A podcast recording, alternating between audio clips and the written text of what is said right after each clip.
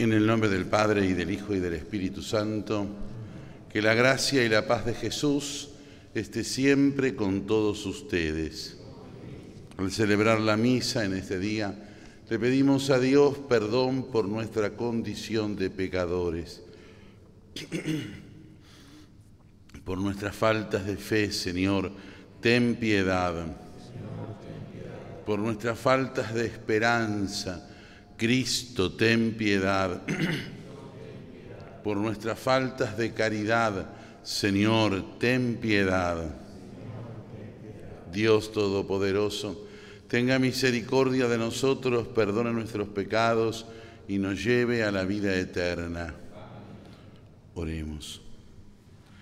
Dios nuestro, protector de los que esperan en ti, fuente de quien nada tiene valor sin ni santidad, acrecienta sobre nosotros tu misericordia, para que bajo tu guía providente usemos los bienes pasajeros de tal modo que ya desde ahora podamos adherirnos a los eternos.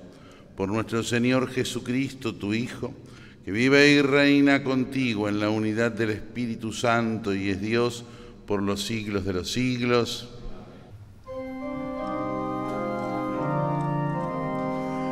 Aleluya, aleluya, aleluya.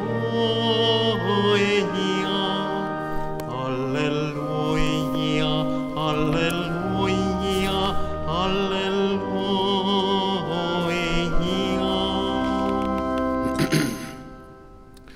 El Señor esté con ustedes. Lectura del Santo Evangelio según San Mateo. Jesús dijo a la multitud, el reino de los cielos se parece a un tesoro escondido en un campo. Un hombre lo encuentra, lo vuelve a esconder y lleno de alegría vende todo lo que posee y compra el campo. El reino de los cielos se parece también a un negociante que se dedica a buscar perlas finas y al encontrar una de gran valor fue a vender todo lo que tenía y la compró. Palabra del Señor.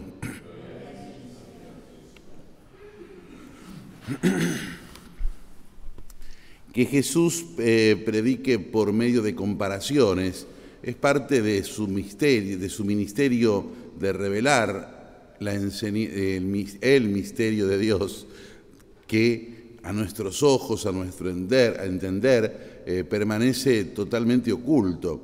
Si no lo hubiera hecho así, de esta forma, eh, a nosotros nos hubiera sido muy complicado poder ir entendiendo lo que significa el misterio del reino de los cielos y el mismísimo Dios. Aún así, aún así, no podemos en el tiempo contener todo entero esa explicación y ese misterio, eh, primero por la eh, debilidad de nuestra capacidad humana con respecto a la totalidad de lo divino.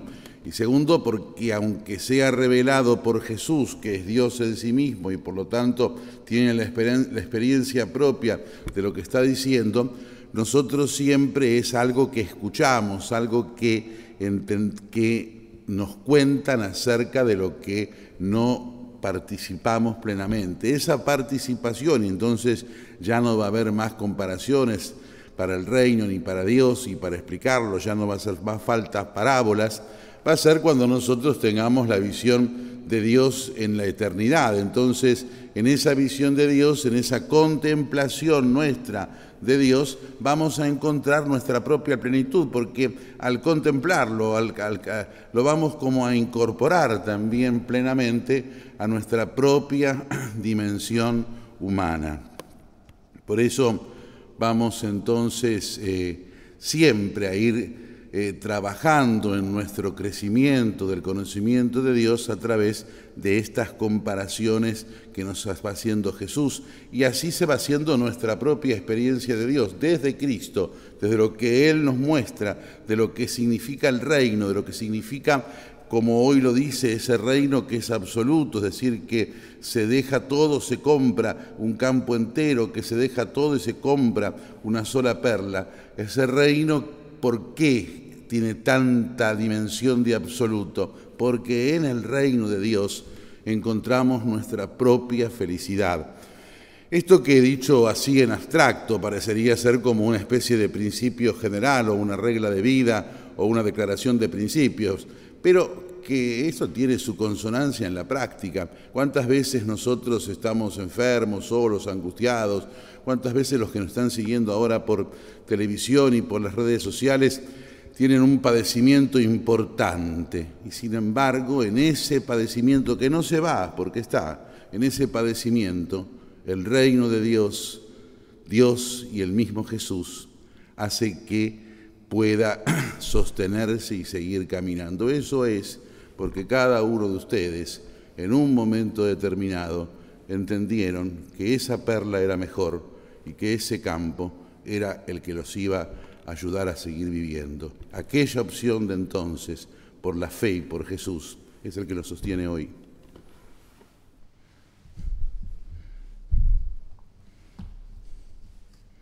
Oremos.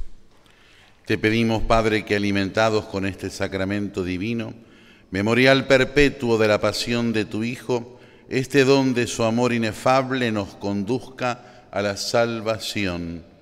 Por Jesucristo nuestro Señor. El Señor esté con ustedes. Que la bendición de Dios Todopoderoso, del Padre y del Hijo y del Espíritu Santo, descienda sobre todos y permanezca para siempre. Podemos irnos en paz.